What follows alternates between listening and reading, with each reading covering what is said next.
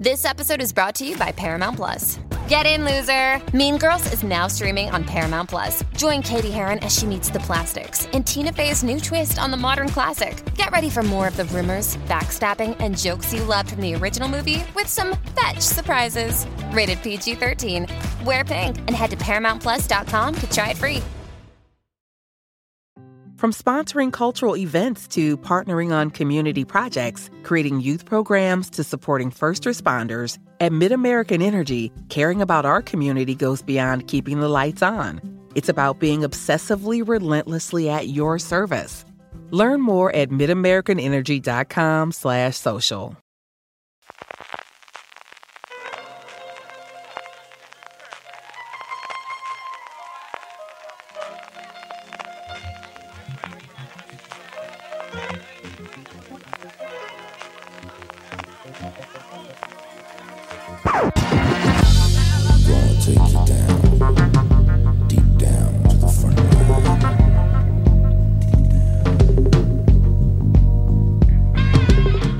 Hola a todos y bienvenidos, yo soy Francis Arrabal y esto es Gran Angular, el programa de fuera de series donde analizamos cada semana un tema de la industria de televisión en profundidad.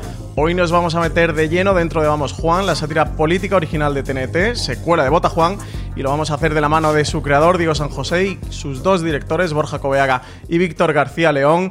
Diego San José, bienvenido a Fuera de Series. Hola, ¿qué tal Francis? ¿Cómo estáis? Pues aquí con muchas ganas de, de hablar con vosotros, también de hablar contigo, Borja Coveaga. Hola, ¿qué tal? Y Víctor García León. Hola, buenas, ¿qué tal? Pues con muchas ganas de hablar de Vamos Juan, pero antes de ello vamos a escuchar un pequeño corte de, de esta temporada, de esta nueva secuela. Si queremos cambiar el establishment, Juan es un político de chapo y quitarse el sombrero. de palabra, Por esa misma regla de dos, con un gran don de inmunodeficiencia mental. ¿Cómo? de palabra, Muy bien traído a coalición. Pero eso los followers no lo saben. que cuando toma De perdidos al monte. ¿Qué? la palabra Tampoco quiero soltaros ahora todo mi speak. nos deja a todos Vísteme deprisa que llevo tiempo. ¿Qué? Ha sonado mal. sin palabras. Y te voy a decir más. El final es solo el principio de otro final. TNT estrena el completo Vamos Juan el domingo 29 de marzo. La serie, Diego, arranca dos años después del, del final de Botajuan, de lo que pudimos ver en, en Botajuan. Tenemos a, Juan Carrasco, que después de tocar las más altas cimas del poder, ahora eh, va a estar totalmente alejado de la actividad política, va a estar trabajando como profesor de biología en un instituto de Logroño, vuelto a su Logroño natal. ¿Cómo es este arranque de Vamos Juan? ¿Cómo va a ser el arranque de, de Juan Carrasco? Bueno, pues eh, cuando terminamos la primera temporada, yo creo que hicimos como una reflexión de qué era lo que, lo que más nos había gustado y qué era lo que podíamos querer corregir de cara a la segunda. Y nos dimos cuenta de que donde mejor nos lo pasábamos eh, era siendo muy crueles con, con Juan Carrasco y llevándolo a las cotas de miseria más profundas que pudiéramos eh, llegar. Y eso es lo que hemos intentado acentuar en la segunda temporada. Así que si en la primera, no es spoiler, ya se, se emitió, eh, descubrimos que sufrió bullying, pues el arranque de la segunda, creo que esto también se puede contar, es descubrir que él como profesor eh, también vuelve a sufrir acoso y le pegan menores de edad, lo cual es eh, el, colmo de, la crueldad para alguien que es profesor de biología. Así que yo creo que el, punto de partida de la segunda temporada es casi un prólogo de ver cuál es el punto más bajo al que puede llegar Juan Carrasco, precisamente para que arranque la temporada y ver si puede salir de ahí y ver si puede desde tan abajo luego conseguir una, una cuota de gloria eh, en el último episodio. Víctor, tú sí estuviste en la primera temporada, pero Borja, tú te has incorporado ahora ya directamente a la secuela. ¿Cómo ha sido meterte dentro de Vamos Juan? Pues por un lado tenía la parte muy sencilla de que, de que ya habían hecho el trabajo en la primera de, de, atender todas las preguntas de los actores sobre sus personajes y todo eso, que suelen ser las cosas más pesadas que hay al inicio de una, una producción. Eh, pero por otro lado también había como las ganas de, cambiar algo en, en esta secuela eh, y, y- y en eso pues todo lo que ha- haya podido aportar estupendo. También es verdad que, que, claro, que son muchos años trabajando con Diego y tenemos un sentido del humor muy parecido y le tengo bastante calado en general. Pero, pero vamos, para mí ha sido... Yo es que he encontrado en, en- en hacer episodios de series de incluso cosas que no he escrito, he encontrado una vocación que me, que me gusta muchísimo. Así que esto ha sido una, una gozada. Y bueno, encima volver a trabajar con Javier Cámara, que es un todoterreno de todos los géneros estupendo, que además aquí dirige un capítulo, que ya hablaremos Mm, de eso. Sí, ahora, ahora hablaremos de ese episodio. Diego, ¿querías comentar algo? No, que- quería comentar una cosa que, que- que- que a Víctor le va a incomodar, pero... es- No, por favor, por mí no te cortes, La gente, ¿eh? la gente no lo va a ver, pero como, como, como- porque solo van a escucharnos, pero quiero que sepan que he dicho esto y Víctor ha sonreído diciendo, viene algo bonito, pa'lante, Diego. No, Un poco que como los dibujos que haces ahí en el... Sí, sí.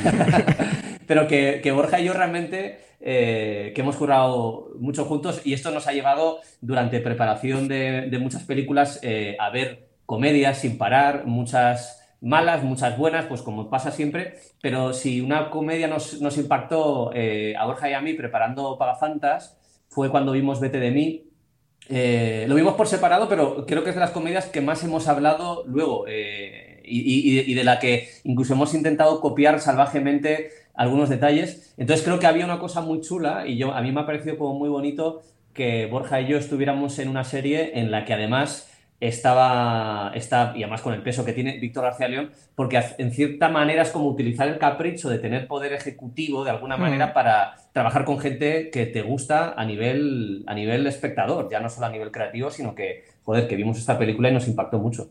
Sí, además de eso, que vamos, que yo también pienso que, que quizás es la, la comedia que más nos puede gustar española los últimos 30 años, sin exagerar. Pero además hay un, hay un, hay un tema y es que, eh, aunque tenemos sentidos del humor, los tres, muy parecidos, la manera de afrontar el trabajo es, es muy diferente. Y a mí me admira de Víctor cosas que yo no tengo. Y es que yo soy pues mm, mucho más germánico, cuadriculado, ya me imagino el diálogo como suena de cierta manera. Y lo que le pasa a Víctor es que, es que improvisa más, está más suelto y, eso hace que llegue a sitios que creo que, que no soy capaz de, de llegar. Y eso, pues, teniendo en la misma serie a, a esta manera de afrontarlo, pero con un destino final similar, pues es una, es una gozada también como, no solo como espectador, sino también como director y como compañero, claro. Víctor, por alusiones. Bueno, yo ahora me cago cariñosamente en ellos porque ahora, ¿qué, se dice, no? Después Te han de- metido presión, ¿eh? Eh, ahora los, Estoy todos los espectadores. flores, es como. Ahora es incómodo quitarme estas flores tan bonitas y a, a intentar devolverlas porque no sé muy bien eh, cómo empezar. Eh, si- sin intentar ser muy eh, azu- azucarado, que es una cosa que siempre. Hay que evitar vergüenza. siempre. Sí, y no, y en Castilla y León ah, se nos cuesta, ¿no? O sea, esto de decirnos te quiero, tal, es, es complicado. Pero yo reconozco así, sin, sin, sin mucho filtro, que es el grupo humano con el que yo mejor me he entendido trabajando. O sea, que luego yo me he entendido muy bien con gente de copas, pero, pero es verdad que el- la mala leche y el, y el coger a personajes y quererlos mientras los zarandeas, que no es muy habitual. Y la verdad es que eh, Diego y Borja, joder, lo hacen muy bien y es un gusto estar ahí con ellos mientras lo hacen. O sea, que dice, mm, dice Cobeaga, el miserable, mientras se quita el batín de seda en su casa, que yo llego a sitios a los que él no llega, pero a mí me gustaría eh, quitarle la razón con toda la humildad del mundo, porque, coño, eh, llega a sitios muy graciosos que yo no llego. O sea, que yo me río mucho más viendo los capítulos de Borja que los míos. Y, y para mí es un honor estar detrás de él, o sea, vamos, eh, para todos los años que me deje. Para que los espectadores ubiquen un poco, Borja, tú has dirigido los tres primeros episodios, el de Comeback, el Ibex y el Opus. Víctor, tú has dirigido el cuarto y el quinto y el séptimo, porque el sexto, el de Estambul, lo dirige Javier Cámara, que eso luego, entraremos eh, ahí. Diego, ¿cómo ha sido para ti también trabajar con todos estos directores, con esta tríada de directores, principalmente Borja Víctor, pero también Javier Cámara, que se ha incorporado ahora a la dirección, que es la primera vez que dirige algo después de, hacer tantos papeles como actor. Pues en realidad, eh, pe- para mí que, Borja pudiera estar en la segunda temporada era una especie como de, seguro de vida en el sentido de que lo, más complicado, sin, sin, que, sin hablar de nada excesivamente complicado, pero creo que lo que más inseguridad te puede provocar en esa parte que- que es más que guionista, pero que tienes que tomar algunas decisiones, yo creo que es el pánico a que no se te entienda, el, el pánico a irte a casa y decir, hostia, yo no sé si, si me he explicado bien, eh, o la angustia de decir, no tengo ni idea de, de qué tono le va a dar, porque hay cosas que por mucho que te expliques en ficción, luego, eh, esto lo hemos hablado mucho Borja y yo, hay una cosa que es muy difícil de explicar, que es el tono. Es decir, el texto está cerrado, has ensayado con los actores, pero hay una cosa que es eh, abstracta y que es muy difusa, que es el tono final de las cosas. Entonces, eh, pues yo lo que la ventaja que tenía con Borja es que eh, pues llevo currando con él desde el 2003, entonces yo sabía perfectamente cómo iban a ser los tres primeros episodios eh, sin necesidad de ver el premontaje y, además ha sido como muy tal cual me los imaginé escribiéndolos. Y con, con Víctor, claro, es que Víctor había estado en la primera temporada, además ha sido guionista en las dos temporadas.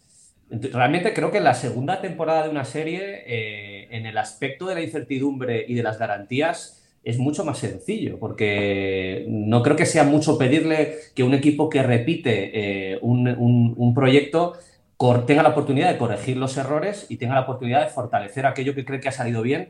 Y creo que en ese sentido Borja Coveaga era un fichaje de, garantía que a mí me quitó como muchos quebrados de cabeza y con Víctor era pues eh, una persona que ya lo había hecho.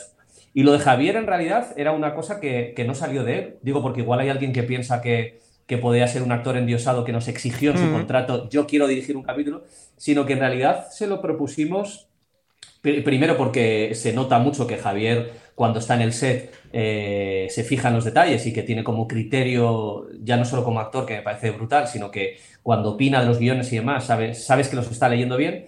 Y al principio no quería y hubo que insistirle un poco porque tenía como ciertas reticencias, no al hecho de dirigir, sino al hecho de dirigir 30 eh, páginas en las cuales él salía en, las 30 páginas. Y eso decía que le podía suponer como un, cortocircuito mental. Al final se animó y creo que al final se lo ha pasado genial. Así que yo creo que para lo que a mí me tocaba de coordinar a tres directores, ojalá sea siempre así, porque vamos, eh, no he tenido que coordinar mucho entre cada uno por sus eh, diferentes razones, ha sido súper sencillo. Eh, estabas hablando, Diego, del tono. Yo creo que es algo que, hablamos mucho con Bota Juan, que se va a volver a hablar con. Vamos, Juan, ¿cómo definirías tú el tono de, la serie? Y si crees que ha evolucionado de, la primera parte de esta segunda. Yo creo que ha evolucionado tanto que de hecho veíamos justificado que se titulasen de diferente manera las dos series. Eh, Creo que la segunda, nuestro propósito, luego otra cosa es del propósito a lo que finalmente nos ha salido, si, no, si lo hemos conseguido, pero el propósito vino de mirar la primera temporada una vez ya terminada, una vez que se ha estrenado y que te han meses y te permite un poco eh, asimilarla, discutir eh, en qué puntos nos sentíamos mejor y en qué puntos pues igual no habíamos estado muy finos. Y creo que donde ubicamos el sentido de hacer una comedia política no era tanto en las partes de buscar la carcajada, básicamente porque hay muchas comedias que lo hacen y que lo hacen muy bien, pero que era menos habitual o que hasta la llegada a las televisiones de pago era menos eh, corriente utilizar la comedia con el lujo de poder interrumpirla y ser desagradables y ser eh, oscuros y turbios sin tener que compensarlo con un chiste final. Es decir, que tanto TNT como MediaPro nos permitía el lujo de ser todo lo oscuro que quisiéramos. Y creo que esa parte del juguete era una de las grandes motivaciones para hacer una segunda, una, continuación de Bota Juan. Y creo que Vamos Juan eh, es eh, una comedia donde cabe, donde cabe el dolor y que cuando contamos el dolor, a veces, cuando queremos y sin ningún tipo de hipoteca, nos permitimos contarlo sin chistes. Y creo que la comedia sin chistes eh, sin, sin, obligar, sin forzar tampoco el cinismo, que me parece como bastante sencillo escribirlo deprimente, eh, pues ha sido como, como, una cosa que nos ha unido a todos, que nos ha unido tanto a nosotros tres como a parte del casting que repetía, que ya lo tenían claro. Y a mí es el tipo de comedia que me gusta como espectador, con lo cual jugar al tipo de... intentar hacer la comedia que cuando, la, cuando yo busco que ver, busco ese tipo de, de tono, me parece pues muy satisfactorio. Sí, porque además quizás no sé si estáis de acuerdo conmigo, ¿eh? El gran tema de, de Bota Juan y ahora llamamos Juan sea, o uno de los grandes temas sea la mediocridad, que es un tema que se presta mucho a, la comedia y tiene mucha vis cómica, pero que también es mm, bastante difícil de, articular en cuanto a tono.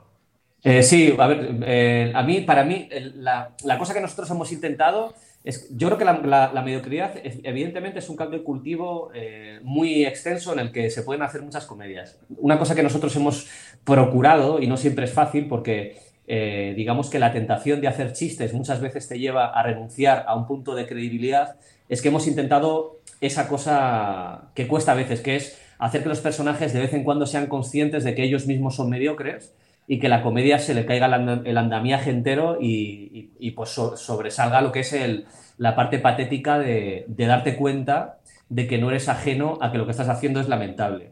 En ese sentido, creo que también es súper importante el hecho de tener de protagonista a un tipo como Javier Cámara y a una actriz como María Pujalte, Lo digo porque creo que no, no, es, no es tan fácil escribir comedia y poder tener en el mismo protagonista alguien capaz de hacer una secuencia de comedia y hacerla muy bien, pero que le puedas escribir en la página siguiente una secuencia de dolor y que no haga, que no sea un cómico intentando hacer eh, llorar, sino que, realmente sea un tipo como, como son ellos dos, que, tienen la solvencia de hacer ambas cosas. Entonces, creo que si tienes ese nivel de casting, es pena solo utilizarlos para hacer el tonto, sino que de vez en cuando eh, verles llorar o verles eh, caerse un poco por, su propio patetismo era, era como muy apetecible desde el guion y espero que también para la dirección y para la interpretación. Sí, es que además Javier Cámara, por ejemplo, por poner un ejemplo, ¿eh? el resto del reparto lo tiene, pero creo que Javier Cámara ejemplifica muy bien esto, que es un actor capaz de trabajar los diferentes géneros muy bien, porque ha triunfado haciendo comedias, ha triunfado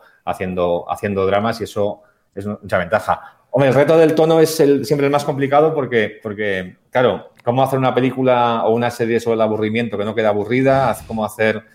Eh, y, creo que, volviendo al tema del reparto, es, de las cosas que, que, lo han salvado. Yo cuando más he disfrutado es cuando he tenido en, un, en una escena... BP vuelve a tener grandes noticias para todos los conductores. Cuando vayas a repostar tendrás un ahorro de hasta 40 céntimos por litro en Península y Baleares y 35 céntimos por litro en Islas Canarias, incluyendo la bonificación del gobierno. Cada vez que visites una estación BP en la península de Baleares, puedes ahorrar y disfrutar de todas las ventajas que ofrecen en su programa Mi BP. Y si lo haces desde Canarias, podrás disfrutarlas a través del plan Dino BP. Así que ya sabéis, BP nos lo pone fácil para ahorrar al máximo estés donde estés. Hazte con su tarjeta en sus estaciones de servicio y si quieres consultar más información, puedes hacerlo en mibp.es y plandinobp.es.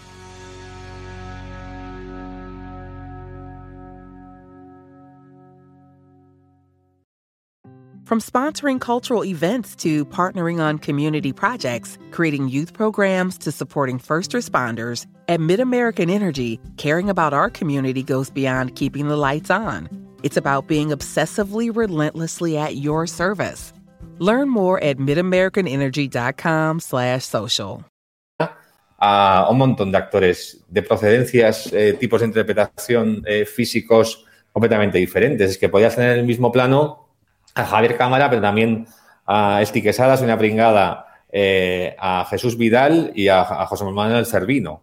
Entonces, esa combinación absoluta de caras, de tonos, de ritmos y de todo eso, pues creo que, hace que, que, la serie, que básicamente sí, vamos, a mí sí que me da la impresión de que va de la mediocridad e incluso más allá de la mezquindad, eh, sí, porque, Juan Carrasco es, mezquino, ¿eh? Le, sobra. Mucho, mucho, mucho. No, no, o sea, no es un mediocre, no es un, no, es un tonto eh, bueno. Sí, no es solo mal político. No, no. Eh, y, claro, mm, ese es, el, ese es el, el, tono que hay que buscar y, la, y, el tema que hay que definir y claro, mm, pues eso te lleva pues a, cambios de tono muy brutales, a, ritmos de repente frenéticos pero de repente se paran, o a un reparto, como decía, muy variopinto. Yo eh, os voy a quitar un... No, no digo la razón, porque cada uno lo vemos de una manera distinta, pero yo creo que la estructura que hay debajo es de tragedia. Yo creo que es una tragedia grotesca y ridícula pero es tragedia. O sea, pero ¿Hasta qué punto contradice algo de lo que hayamos dicho eso? Yo creo que. Yo lo que quería decir, de hecho. con, con esta cosa de, con la comedia y tal, si es que yo creo que no es una comedia, es una tragedia divertida. Porque es absurda y porque es ridícula. Pero, pero lo que hay detrás es, se parece mucho más a Sísifo que a. o a lo que dijo Diego hace 10 minutos. o a Sísifo o a lo que dijo Diego hace nada. Perdona, Víctor. No, no, por favor, di tú, di tú. No, no, no, no. Bueno, eh, desde luego que, sí que es una sátira política. Digo, tú lo has comentado bastante, que, mm, que, Vamos Juan no se trataba de humor sobre políticos, sino que era... Mm, perdón, que era humor sobre políticos más que humor político.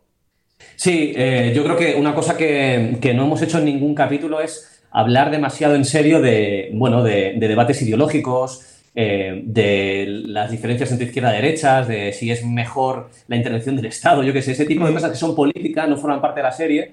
Y finalmente lo que tenemos es a un padre de familia patético y al peor marido del mundo eh, y lo colocamos en un contexto de que él es político, pero lo importante en todo momento son los impulsos más personales que los, que los políticos. Más en Vamos Juan que en Vota Juan, porque en Vota Juan al menos estábamos en un pasillo de un ministerio y todo lo que lo, rodeaba tenía el aura ministerial y en la segunda temporada ni siquiera tenemos el aura de, la política, porque le estamos, estamos viendo en, en una fábrica de, cocinas, en la casa de su tía, en un ambiente que es plenamente costumbrista eh, y de hecho el lado más turbio del costumbrismo. Y realmente a mí lo que me ocurre, eh, y esto lo hemos hablado también mucho, o sea, que creo que es común, a mí me da, me da que es una batalla perdida hablar de, de, la realidad política a través de la ficción. Creo que el entretenimiento sí está muy bien dotado para ello porque tiene una misión inmediata, semanal como muy tarde, lo cual te permite dar réplica a las noticias con mucha agilidad, pero la ficción tiene unos plazos y creo que si intentas desde una serie de ficción establecer un diálogo con la actualidad política, tienes dos problemas. Eh, uno que me da mucha rabia es que la serie va a caducar eh, en, meses y que la ves a los dos años. Y imagínate que hubiésemos hecho, yo qué sé, algo sobre la tesis eh, no presentada o sobre robar cremas, que son dos cosas que nos pillaron durante la escritura, pues si lo vieses hoy en día te resultaría súper antiguo y de hecho y las cosas caducadas en comedia creo que tienen un Sí, de hecho, yo le, yo, le, sugería a Diego que saliera Tony Antonio con una máscara de látex de Solchaga en esta segunda temporada y me dijo que, no. Que por, poco caducaba. sí que tiene, tiene esto que lo comentó mm, eh, Daniel Castro por, por Twitter, lo de la escena esta que habéis escrito para la primera temporada, para Bota Juan, en la que estaba jugando un partidillo y le daba un balonazo en la cara a uno de los que estaban jugando y marcaba un gol, que luego se, repitió con, con, Martínez Almeida, ¿no? Como que, al final decidiste limpiar esto como que era muy grotesco y terminó pasando la realidad. De hecho, bueno, Víctor eh, participó en esa escritura, es decir, es posible que Víctor teclease un balonazo a un niño. ¿Fuiste tú, Víctor? Sí, yo fui y, como siempre me, tiran para abajo, me dicen, no, es que eso no se lo cree nadie. claro, esto no puede pasar. Y es verdad que ahora estaría caduco también, o sea, que también puedes anticipar la realidad que también tiene fecha de caducidad. Sí, sobre todo por, Almeida, porque ha cambiado, es el Giuliani de. Sí, sí, ahora es un, héroe enmascarado. Sí, sí, sí. no sé si vamos a ver. yo creo que eso, perdona, yo creo que eso, más que parodiar una situación concreta, parodia un perfil de político que quizás en este caso encaja con Almeida, pero puede encajar con otros, no, Pero, por ejemplo, Juan Carrasco podía haber robado cremas en un supermercado perfectamente. Sí. No lo pusimos porque lo había hecho otro, pero mm. si no hubiera ocurrido, hubiera sido algo muy, muy, muy razonable de escribir. Sí. No, incluso la haber hecho una trama de que Juan Carrasco se publica que no tiene su tesis y obligar a Víctor, al personaje de Adam Jeserski, a escribirla en 48 horas que es una cosa que posiblemente ha ocurrido en la realidad y todavía no lo sabemos, eh, pues es, eh, es, comedia pura. Y de hecho me, parece comedia que, si se te ocurre te sientes orgulloso por tu ingenio. Pero creo que cuando tú tienes la idea posteriori y, es, y, es, posible muchas veces tener la tentación de decir, joder, si hacemos esto la gente, si hubiésemos hecho ahora lo de las cremas, la gente lo identifica con Cifuentes y se ríe, ¿no? Porque dice, hostia, claro, esto es un juego que están haciendo. Y ese tipo de juegos los hemos evitado porque además creo que hay una cosa que pasa que a mí me da un poco de rabia, que es que cuando tú haces un chiste basado en un referente real, automáticamente estás haciendo un chiste respecto a alguien. Y ese alguien va a ser o de izquierdas o derechas o de un partido concreto. Entonces, automáticamente puede parecer que tú te estás riendo eh, de, una tendencia concreta. Y creo que eso hace más pequeño el disparo de tu comedia, porque a mí una cosa que me encanta y que hay cada vez menos tradición en el humor político en España es poder estar viendo eh, un programa y pensar que se van a reír de alguien que tú defiendes o pensar que un chiste te va a caer en tu contra. Tú hoy en día ves los, programas del grupo Risa o el intermedio y eliges aquel que se va a reír de la gente que tú quieres que se rían. Y creo que es un poco una derrota a la comedia. Creo que es importante que la comedia de vez en cuando una de las tartas de merengue eh, te caiga a ti en la, cara. Y creo que es importante. Entonces creo que cuanto menos eh, identifiques cuál es tu matrícula, mejor para, el humor.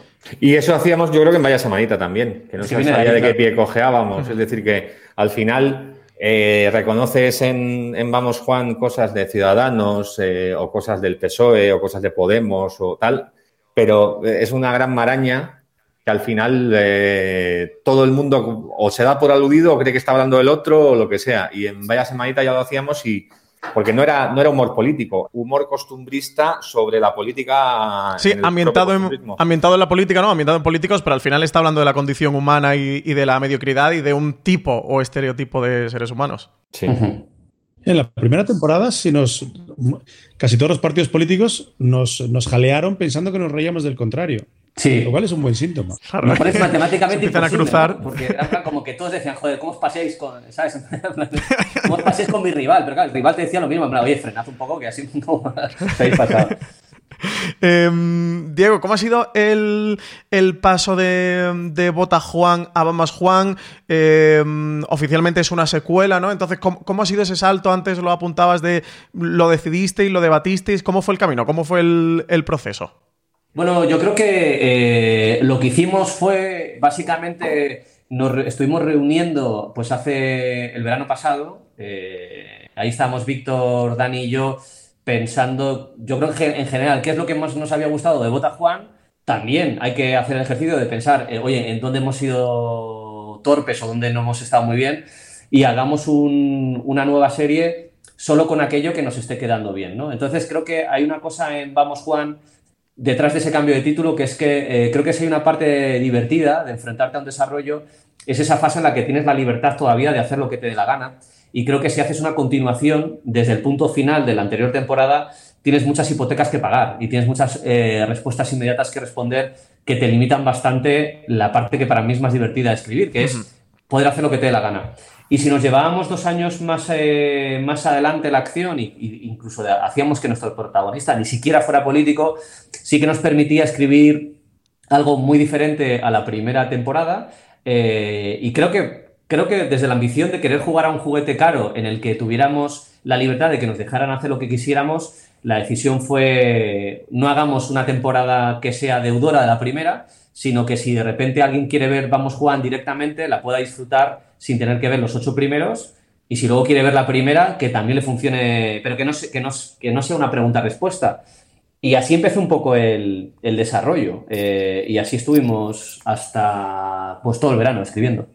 Eso te quería preguntar. eh, para los oyentes de Fuera de Series que nos estén oyendo ahora mismo y si hay alguno que muy mal hecho no ha visto Bota Juan, fatal, pero no la ha visto, se puede incorporar directamente a Vamos Juan cuando se estrene este domingo a las 4 menos cuarto en TNT. Sí, totalmente. O sea, no hay ninguna referencia argumental que te obligue a saber de lo que están hablando. Es decir, se habla constantemente de un pasado como ministro en el que le han traicionado, pero incluso creo que funciona el hecho de no saber exactamente cuál fue la traición ni qué pasado de ministro hablan. Y creo que eh, se podría contar la como si fuera la historia de un profesor que quiere volver a política y que de hecho el profesor como, como único rasgo de personaje que tú conozcas a mí me vale. Eh, luego, por supuesto, si encima sirve para que gente que no vio Bota Juan, pues eh, se queda con ganas de más y la ve, pues eso, eso es mejor todavía, ¿no? Pero creo que sí que pueden ver Vamos Juan directamente. ¿Qué hay de nuevo? ¿Qué hay de diferente en este Vamos Juan?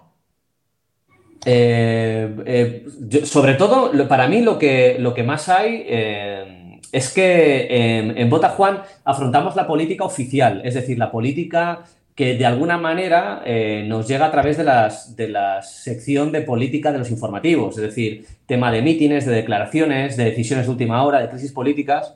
Y en Vamos Juan realmente nos vamos de la política y damos un paso mucho más atrás para ver aquello que no sale en las secciones de política y que de hecho que no puedes votar cuando vas a unas elecciones, que es aquello que forma parte de la democracia de manera extraoficial, como puede ser cómo se financian los partidos, los, eh, las renuncias morales que tienes que hacer para quedar bien con según qué pues, eh, grupos de influencia o, directamente el Opus en nuestro caso, que el Opus es una cosa que me parece apasionante porque es súper importante eh, en España, pero no suele formar parte de manera habitual en la comedia o ni siquiera en el entretenimiento.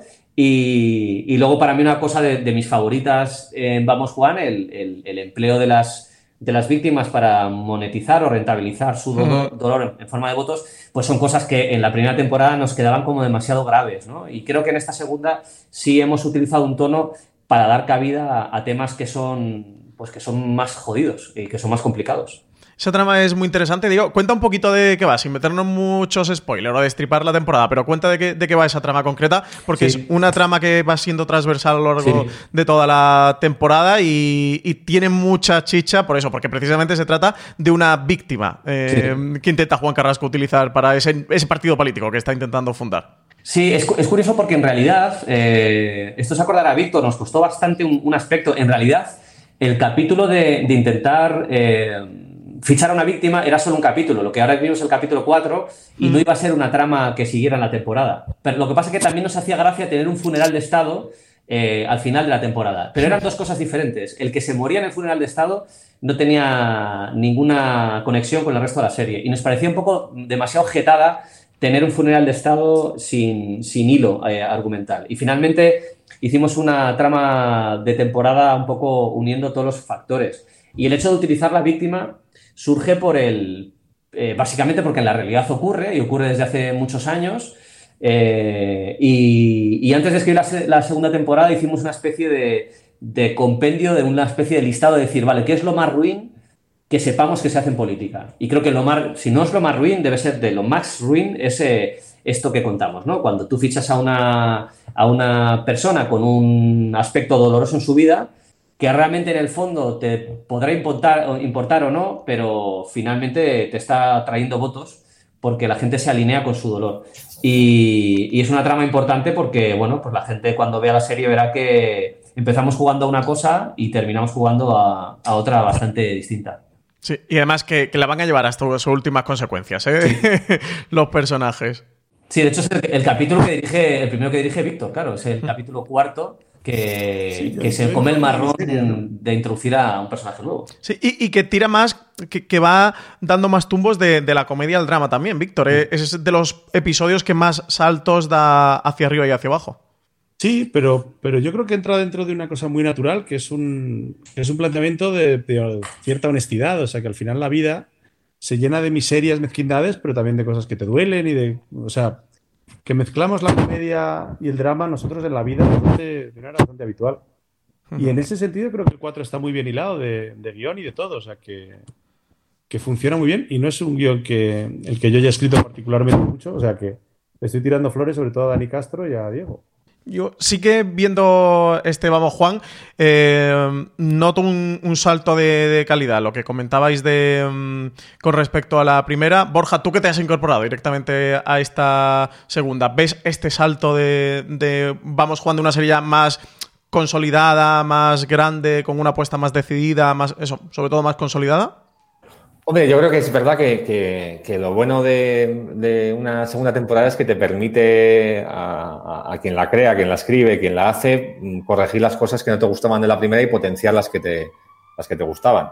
Porque muchos oyentes, espectadores pensarán que cuando haces una cosa, eh, eh, matarías por eso y dices que es la perfección absoluta, pero eso directamente nunca, nunca es así. O sea, las cosas que, normalmente lo que pasa cuando pasa el tiempo es que las cosas que te gustan mucho eh, te gustan, eh, te siguen gustando y las cosas que te hacían un poco así directamente las odias. From sponsoring cultural events to partnering on community projects, creating youth programs to supporting first responders, at MidAmerican Energy, caring about our community goes beyond keeping the lights on. It's about being obsessively relentlessly at your service. Learn more at midamericanenergy.com/social. Meet the One for All card. Perfect for Aunt Edith, your dog walker, and even what's his name. With over 100 great brands and no fees, it's the one gift for all. Available in stores and at giftcards.com. Entonces, sí que es verdad que, que, que lo bueno de, que está claro, de, de, de, la estructura de temporada de una serie es que en una segunda temporada puedes ir, ir, a, ir a más. Normalmente la, yo por las series que he visto normalmente siempre coincide que es la cuarta o algo así, o sea que esto puede ir a, mejor, pero sí que es verdad que cuando, pues, fundamentalmente por algo que ha dicho Diego antes, que cuando ya se centra todavía menos en política y tiene que ver más con la cosa humana y tiene que ver con, las relaciones de los personajes, con esa mezquindad que abarca pues no solamente a la política, sino a todo, a todo, a toda la sociedad, es cuando, cuando la serie pues coge más, eh, más vuelo y más gracia, porque estamos hablando mucho de del componente, pues ese crudo y todo eso, pero creo que, la serie también tiene grandes escenas de, comedia, además de comedia nada disimulada, ¿no? O sea, tiene como, tiene muchos juegos de, diálogo de cuatro personajes hablando a la vez, que también estaba en la primera temporada y que era directamente muy comedia. Y fíjate, respecto al, tema de la factura, eh, yo creo que sí que el acabado técnico es más llamativo y es por una decisión que tomaron conjuntamente, sobre todo Borja con, con Víctor y con Eva Díaz, la directora de fotografía, que es que nos quitamos de encima una apuesta que tuvimos en la primera temporada, que era grabarlo más como un documental, con una cámara constantemente al hombro y constantemente en movimiento. Y en la segunda temporada sí que es verdad que el estilo de realización eh, les ha permitido, tanto a Borja como a Víctor, y, en el capítulo de Javier Cámara también, eh, hacer una cosa más, más estética y una planificación que en un momento dado se podían permitir algunos movimientos de cámara que no tienen nada que ver con el documental ni con la cámara al hombro, joder, que a mí me ha gustado mucho, me ha gustado mucho ver. Eso por un lado y por otro lado también reconocer que la serie eh, tuviera poca luz y que fuera más oscura de lo que suele ser una comedia, hasta el, hasta el punto de que si tú le quites el audio, pues no notes solo por la imagen si lo que estás viendo es comedia o qué es, pues eh, fueron como dos decisiones que no tuvieron tanto peso en la primera temporada, que creo que es lo que dice Borja, que te permite corregir aquellas cosas que, que bueno, que, que donde se te han visto más las flaquezas Unido también a una cosa que es que evidentemente nuestra serie no tiene un presupuesto muy ambicioso, es decir, lo hacemos con, lo justo. Y por ejemplo en la segunda temporada hemos evitado escribir eh, manifestaciones o grandes necesidades de figuración, que es una cosa carísima donde se te acaba viendo las costuras y que si los puedes escamotear por argumento para intentar no llevarte a ti mismo allí donde se te ve más justito, pues, eh, pues mejor. Y la segunda temporada hemos intentado defender aquello que, no se nos viera los, los, cuartos. Sí que es verdad que la primera temporada tenía como bastante sentido, sobre todo por los referentes que había. O sea, tú ves eh, The Thick Fit, la serie inglesa, o ves VIP, eh, la serie de Janucci, y dices, tiene el estilo de, de, bueno, pues no es el falso documental de... ¿no? Sí, pero no es el falso documental de The Office, porque supuestamente ahí miran la cámara y todo, pero sí que sigue esa cosa de, noticiero, ¿no? Y creo que la primera tenía muchísimo sentido. Pero, el, pero la idea de cambiarlo, aunque puedas pensar al ser, al ser el nuevo quien la propuso, no, no fue de, fue, fue de Víctor, que Víctor al momento determinado dijo, no, ¿y si lo hacemos no, fue, o sea, fue común como mucho, pero yo diría que lo que tenemos es que hemos sido más libres, o sea, que esa reunión de Diego que dijo en verano como para ver qué serie nos apetecía hacer, es el motivo por el que mucha gente odia a la gente del cine, porque realmente nos juntamos en un bar a tomar una cerveza y decidimos qué nos apetece más hacer. Y nos apetecía mucho hacer eh, una serie que se parece mucho a esta y la hemos tomado con más libertad que la primera, que de alguna manera la primera estaba más lastrada por los referentes, por el miedo a cómo funcionaría, por el miedo a cómo serían los jefes, la televisión, la apuesta. Y yo creo que en esta estaban los jefes más tranquilos y nos han dado a nosotros también la libertad para hacer lo que más nos apetecía, con, más libertad, la verdad. Y cagadas o no, yo creo que en general tenemos muchos más aciertos que cagadas en esta segunda temporada. Oye, y qué bien está Esti Quesada en esta, en esta segunda temporada, ¿eh? Cómo crece su personaje desde el guion y qué bien está interpretativa, que se lleva... Mm, bueno, aparte de tener eh, gran parte de responsabilidad en Zascas a, su padre, a Juan Carrasco, y ponerlo en su sitio, también se lleva... Responsabilidad en Zascas es algo que diría Juan Carrasco. Sí, sí. con haría con los dedos ya Zascas. o responsabilidad en Zascas. ¿Dónde pondría las comillas? Em, también... Eh, tiene gran parte del, peso interpretativo dramático, de, poner a, su padre en, su sitio y de que toque un poco el suelo. Sí, bueno, de hecho, eh, eh, Borja, que la visto en la primera temporada, eh, yo creo que ha flipado especialmente porque creo que la energía de Esti, que nosotros la conocíamos hasta cierto punto, porque creo que en la segunda temporada, y, Víctor, que la ha dirigido en ambas, lo, puede contar, joder, la segunda, segunda temporada yo notado otra Esti, es decir, mucho más segura, eh, sin ningún miedo a, plantearse escenas de, joder, escenas de cara a cara con Javier Cámara, eh, en un coche, en una cama. Y este tiene una cosa maravillosa, que es que como no viene de la formación clásica de actor de, de, tele español, pues eh, te saca una cosa que no se sabe dónde viene y que es súper diferente a lo que puede sacar cualquier otra persona en el mismo rol, pues porque tiene una energía única y muy curiosa y, y yo siempre que veo que en una escena eh, sale el personaje de Eva, sale Esti, sé que viene algo bueno. Es decir, no sé qué va a decir, pero sé que de alguna manera es el personaje al que le guardamos que del cajón va a sacar algo que totalmente anárquico y extraño que se lo permitimos eh, en ella. Y yo recuerdo que cuando rodamos, a, mí me gustó mucho ver a Borja como, como muy feliz en, cuando tenía que dirigir a este. Sí, sí. Bueno, yo no es que no la dirigía, porque, eh, o sea, de igual manera que otros actores pedías más tomas y repetir, yo a este, yo, yo, decía, vale, a la primera me valía, porque disfrutaba mucho con su cadencia y todo eso. De hecho, cuando terminamos de rodar con ella, el último día que, rodé con ella, eh, le dije, Aparte, como, bueno, somos los dos vascos, no nos tocamos mucho, ¿no? Nos miramos eh, manteníamos ya la distancia social ya en ese momento, ya la teníamos, la, traíamos de casa. Eh, y, yo le dije, Esti, ha sido una gozada trabajar contigo, eres muy graciosa, eres, vamos, o sea, le dije todas estas alabanzas y ella dijo solo, ritmo, ritmo, esto es todo ritmo. Y es verdad, o sea, los mejores actores de comedia con los que he trabajado son los que dominan el tempo de hacer la pausa en el momento preciso, acelerar cuando sea. Tengo la impresión de que de que los mejores actores cómicos son los que dominan el, ritmo y, y estilo lo domina muchísimo de manera muy original. No puedes pedirle eh, Lady Macbeth, o a lo mejor sí, no sé, a su manera, pero siempre será a su manera. Y creo que eso lo hace. A mí me fliparía, me fliparía, ver Lady Macbeth en manos de Steve. O sea, es que, pues no sé. Pues nada, poneros manos a la obra. Pero por ejemplo, pues, Víctor, yo tengo curiosidad, ¿eh? porque Víctor sí que es verdad que eh, él ha dirigido las, en, en, las dos temporadas yo la primera no estuve prácticamente en rodaje, la segunda ha estado siempre, pero no tengo el punto de vista que puede tener Víctor de, comparar, pero sí que tenía la percepción yo, mucho menos argumentada que la de Víctor, de que Esti era otra Esti.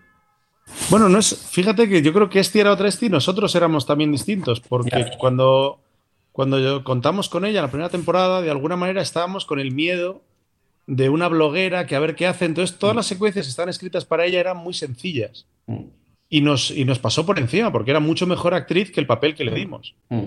Y yo creo que en la segunda temporada, no solo porque ella haya aprendido, que también, sino que también hemos confiado más en ella, o sea, le hemos dado más peso, más arco al personaje, hemos, o sea, hemos descansado más la serie en ella de una manera más eh, decidida. Mm. Y, y, la tía lo vamos, lo ha cogido con todo el con todo el peso de su, de su cuerpo gigante. O sea, es una Pero Víctor, pero Víctor, tú tampoco has cambiado mucho porque rodando la primera temporada tenías obras en casa y rodando la segunda también, ¿no? O sea que en realidad sí, todo este tiempo, ¿no? Más, Eso... te voy a enseñar cómo están las puertas de mi cuarto. ah, ya, sin poner. Sí, sí, las no puertas de tu cuarto. Es verdad que los que nos están escuchando se estarán preguntando qué, puertas son. Eh, ya, ya, ya, ya, pero bueno. Todo lleno de bondas y argollas para estar, Yo veo el programa de Berto y hablan de cosas que ven y luego te enteras. No, Víctor también se está preguntando qué puertas, ¿eh? En estos momentos. Exacto, exacto. ¿Qué puertas tengo? No tengo puertas, por eso escucháis a mis hijos por eh, Vamos, Juan, también habéis dado el, el salto a tener actores invitados, que, que suele ser muy tradicional de las comedias. Aquí tenéis a Alberto San Juan como ese ministro Fernández Col, a Jesús Vidal como Jorge, el jefe de, campaña de, para el nuevo partido que, va a intentar fundar Juan Carrasco, y a Ana Castillo, que interpreta el personaje de Monse en ese sexto episodio, dirigido por Javier Cámara. ¿Cómo ha sido el... ¿Qué idea teníais detrás de tener actores invitados y cómo veis el resultado que os ha dado? Yo creo que es como, como un divertimento casi de, no, sé si de fan, pero desde luego sí que fuimos llamando a gente que de repente con los que nos apetecía trabajar a nivel personal, ¿no? de hecho, la lección de Alberto San Juan surge desde antes de acabar el guion, ya directamente Víctor, que de hecho escribe, escribe el capítulo 5, eh, ya estaba pensando en Alberto San Juan antes incluso de terminar la última versión. De hecho, José Luis Servino es una lección de, también de Borja, lo de Jesús Vidal, se me ocurre a mí escribir un, personaje que tenía que ser para Jesús Vidal. Y lo de Ana Castillo es que directamente es incontestable, es decir, es como la, actriz joven eh, prodigiosa de su generación, por lo cual allí donde va Ana es un, lujo un lujo para todos. Pero sí, yo creo que las segundas temporadas también tienen esto, ¿no? El hecho de que como hay gente que ya ha visto la primera, le puedes llamar para participar en la segunda y ya conocen de alguno de ellos, ¿no? Pero muchos ya sabes de qué le estás hablando y eso te puede permitir buscar un hueco eh, para trabajar con alguien que te apetece ver en el, en el rodaje. Tenemos por ahí. bueno, es que os lo creéis o no, pero yo eh, vivo en un barrio el que está tomado por los pavos reales. ¿En serio? Sí. no, pero era más, como un dinosaurio de estos con, con, una sintonía. Yo era un sonido de, jungla. Sí, sí, sí. de un Furby o algo así. Yo vi un objetivo Birmania y he oído de eso. En la, en, la, película, no en el grupo. el grupo. sí. No, el grupo también, pero eran, dos cosas. Hablemos del sexto episodio, aunque no tenemos a Javier Cámara para que hable de, cómo enfrentó el, la dirección y este episodio, pero sí que estáis los otros dos directores y Diego, estás tú, que, que eres el showrunner de la serie. Primero, Diego, ¿de qué va este episodio? Cuenta de qué va este episodio, porque es un episodio, podemos decir, embotellado, ¿no? Como se le llama en, en la industria televisiva norteamericana. Eh, digamos que es un episodio, para que no esté relacionado con el término, que funciona de por sí o que funciona per se, más allá de conocer la serie, de haber visto la serie y los episodios anteriores, y tiene un contexto propio que te permite verlo.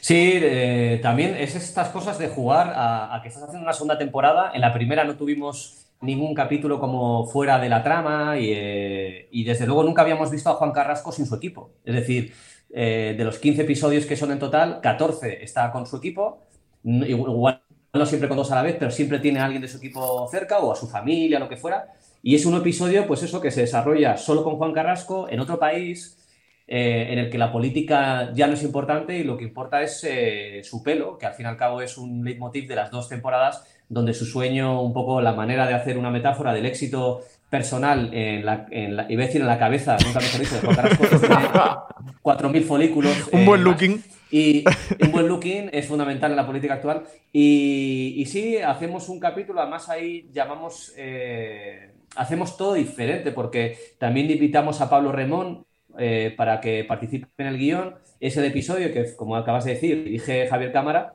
y tiene incluso un empaquetado visual diferente, tiene unos créditos eh, en turco, uh -huh. todo se ubica en Estambul y todo se desarrolla como si fuera una película turca de otra época, eh, algo más antigua, la banda sonora se hace diferente eh, y sí, ha sido jugar a tener un capítulo embotellado. Eh, el término técnico, digamos que es ese, para nosotros era una cosa de, ejercicio, un poco de, diversión y de, jugar a otro juego que por otra parte se pudiera ver fuera de la serie, pero que dentro de la serie tuviera una función. Es decir, el personaje que empieza el episodio está en un lugar que la gente verá y nos sirve para espolearlo hacia el último episodio, eh, para que no quede solo como un divertimento fuera de toda utilidad.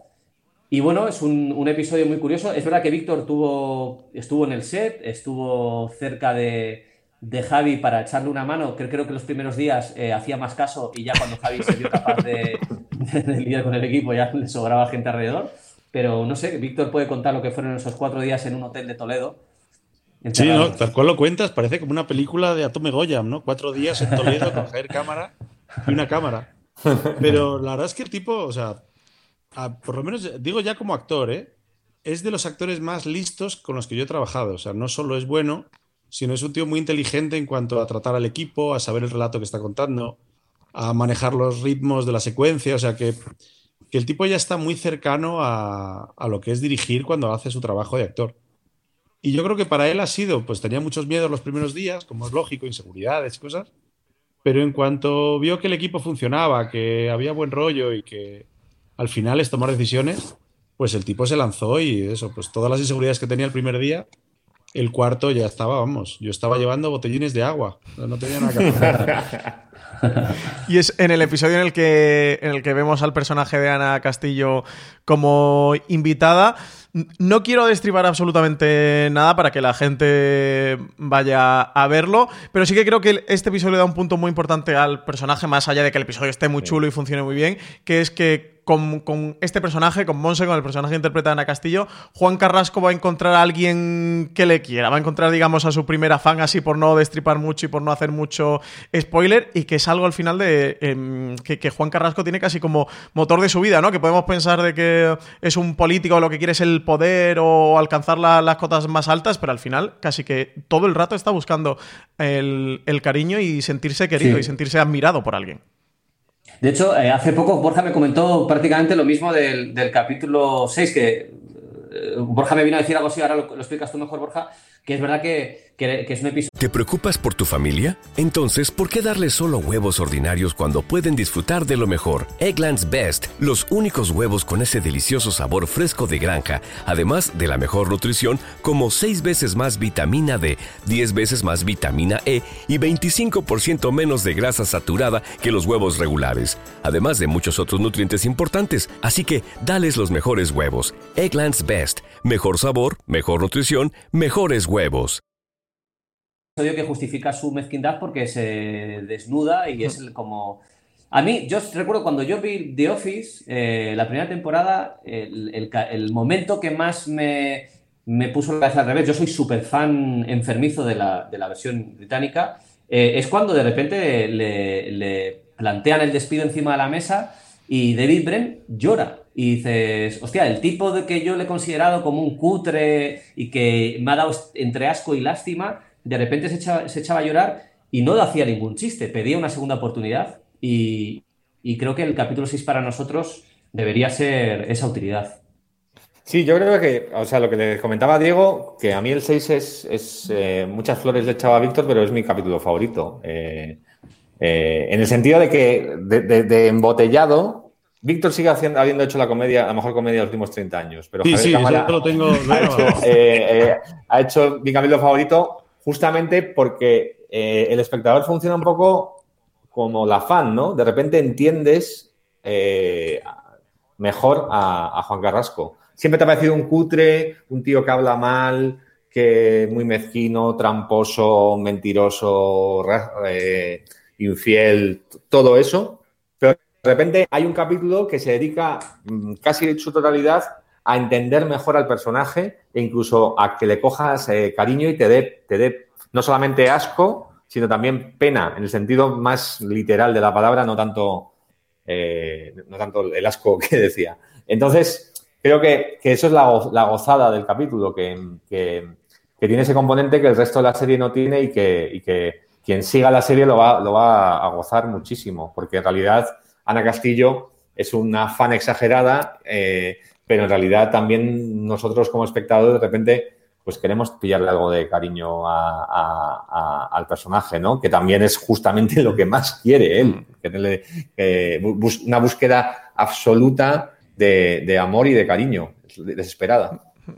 Eh, quería hacer mención especial, aunque sea un poco colateral a la serie, pero que nos está dando mucho la vida en Twitter y nos la está dando ahora en el calentamiento de la temporada, la cuenta de arroba soy Juan Carrasco. Eh, ¿Estáis alguno de vosotros detrás de ella? ¿Quién está detrás de arroba soy Juan Carrasco?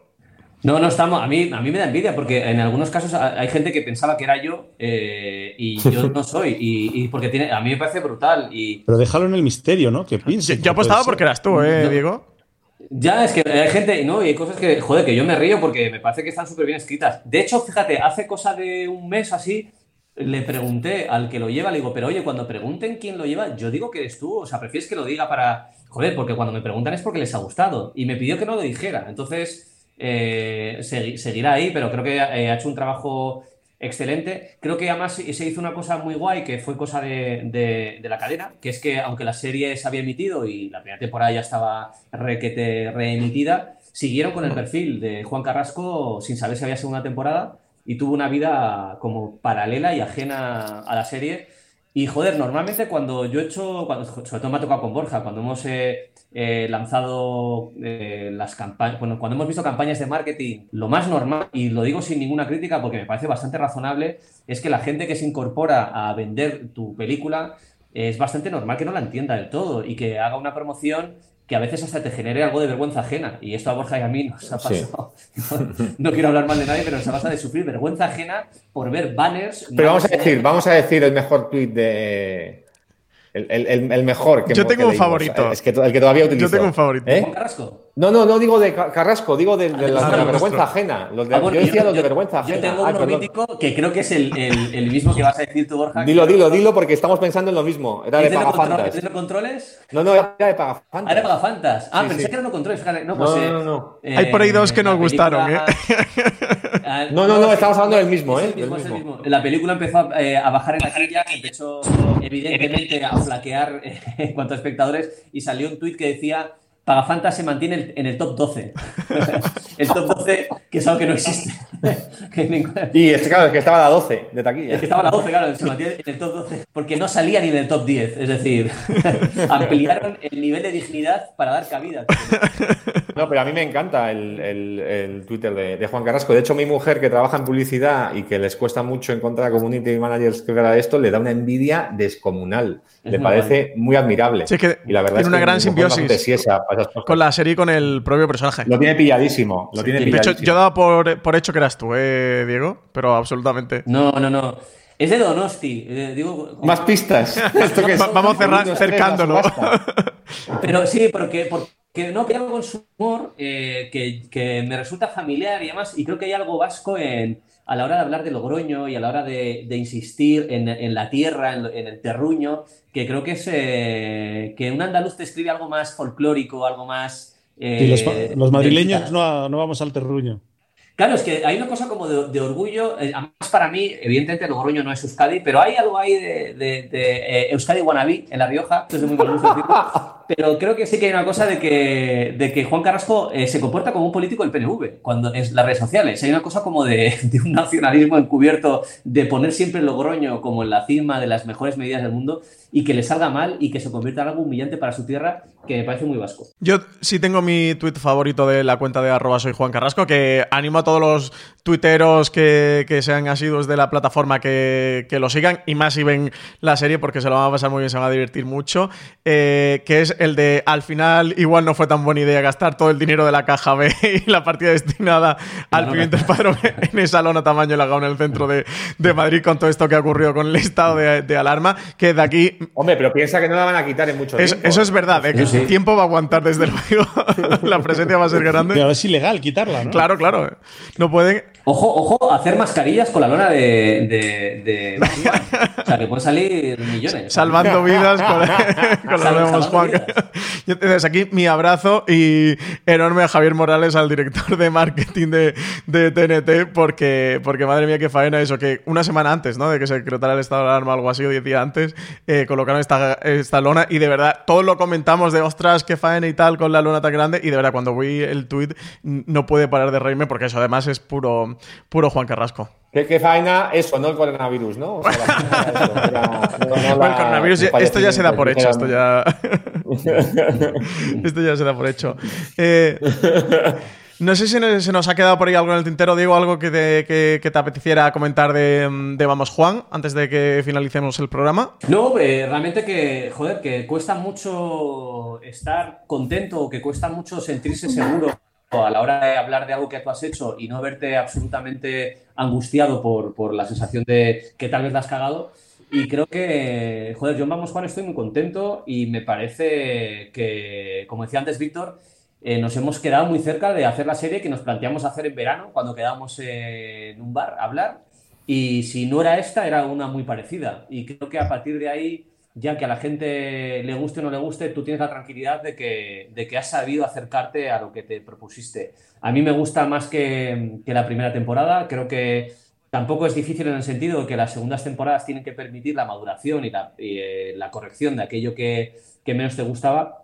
Y creo que en esta segunda estoy muy contento. Y, gran parte de todo esto es eh, mérito de, del casting y, de, y del trabajo de, de, los directores, donde ahí ya realmente yo no he tenido que hacer prácticamente nada porque, eh, joder, creo que hay una cosa muy guay de jugar al juguete más caro del mundo, que es hacer ficción, que es poder curar con gente que te mola lo que hace. Y a partir de ahí creo que todo se facilita mucho. Oye, no te he preguntado, ¿qué tal eh, como la figura de showrunner? ¿Cómo lo has llevado en este Vamos Juan?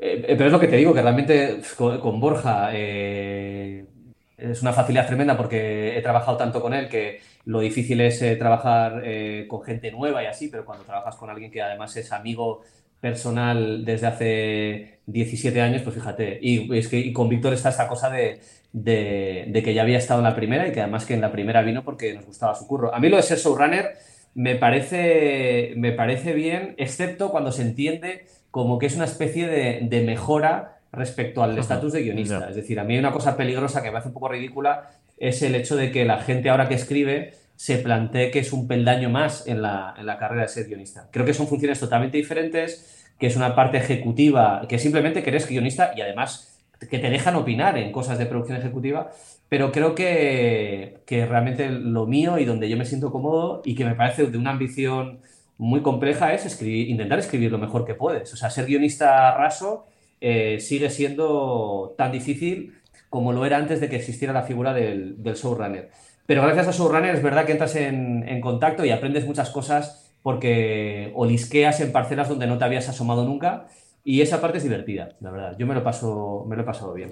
Víctor, antes de finalizar, Dime. ¿qué tal con Vamos Juan? Cuéntanos. Pues, pues, la verdad es que yo estaba muy orgulloso de Bota Juan y suena un poco mal, pero estoy más orgulloso aún de Vamos Juan. O sea que es de las cosas de ficción que yo he hecho que más he disfrutado y que el resultado se acerca más a lo que pretendíamos. Otra cosa es que lo que pretendíamos fuera una estupidez, cosa que puede ser. Pero, pero la verdad es que yo estoy muy, muy contento con el resultado. No solo del mío, ¿eh? también de los capítulos de Borja, que me siento muy cercano, y del de Javier también por haberlo un poco apadrinado. Pero la verdad es que es una serie que, que yo suelo, suelo abochornarme mucho de lo que hago, y en este caso, la verdad es que no. La verdad es que estoy bastante poco abochornado, mucho menos de lo que debería. Entonces la cosa ha salido bien. ¿eh? Borja, antes de despedirnos. Pues mira, hay una cosa, yo me alegro de haber, es la segunda serie que dirijo de material, de material ajeno, y me alegro de haber vivido eh, eh, una serie antes, porque ya tenía a, a, al guionista en el combo, que para un director, además como yo que soy bastante mandón, es muy raro. De repente, pues eh, que les ves hablar con los actores, que les ves tal, y, y, me alegro de haber vivido esa experiencia porque creo que eh, porque he llegado mucho mejor y más humilde a todo, a todo este proceso. Es verdad que me acuerdo que cuando le enseñé la, la, primera secuencia, ni siquiera el primer episodio entero, la primera secuencia a Diego, me pidió eh, varios cambios que luego no ha habido ningún problema. O sea, luego hemos estado de acuerdo en todo, pero me dio varios cambios que me pidió una rabieta de niño, pero, pero infantil, que ni, ni mi hijo de tres años, ¿eh? Pero, pero, pero de tal, pero me la tragué y luego ya a partir de ahí fue todo bien. Pero insisto en que, en que creo que la figura del showrunner es necesaria para combinar todos los puntos de vista que hay en una serie, que por mucho que nos parezcamos Víctor y yo, siempre necesitas un Diego para que esté viendo una visión por encima de todo, pero es verdad que, el, el, que, y además sirve como lección de humildad para el orgullo directorial de director de Fusta y Puro.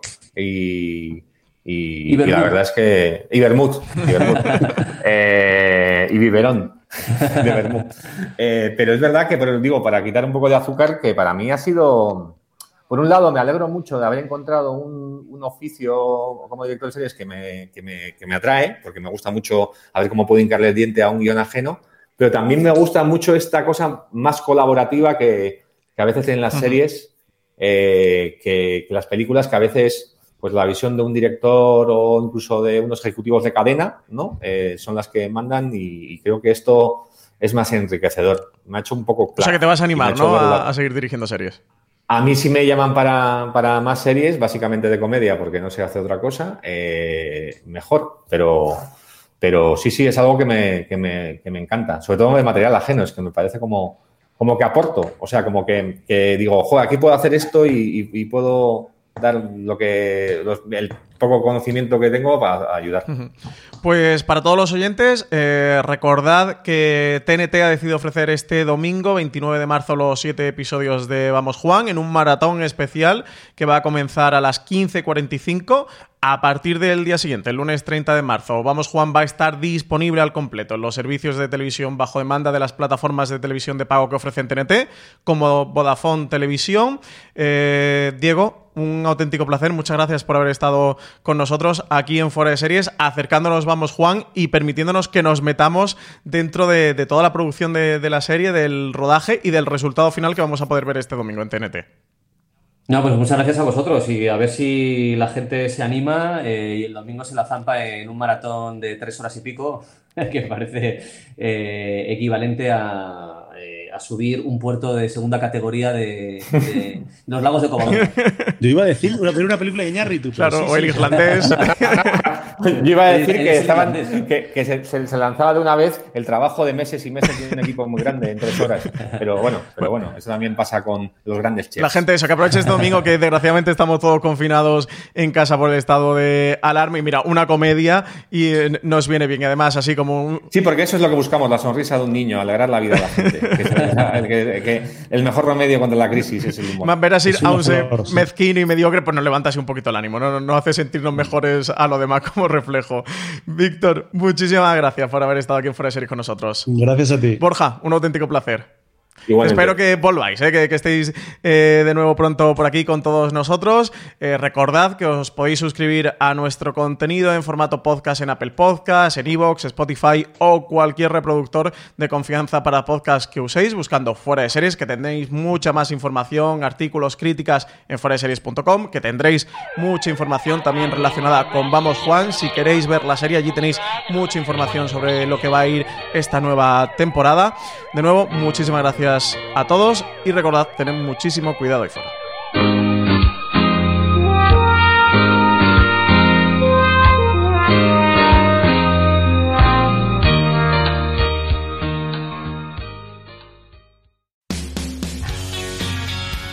BP vuelve a tener grandes noticias para todos los conductores.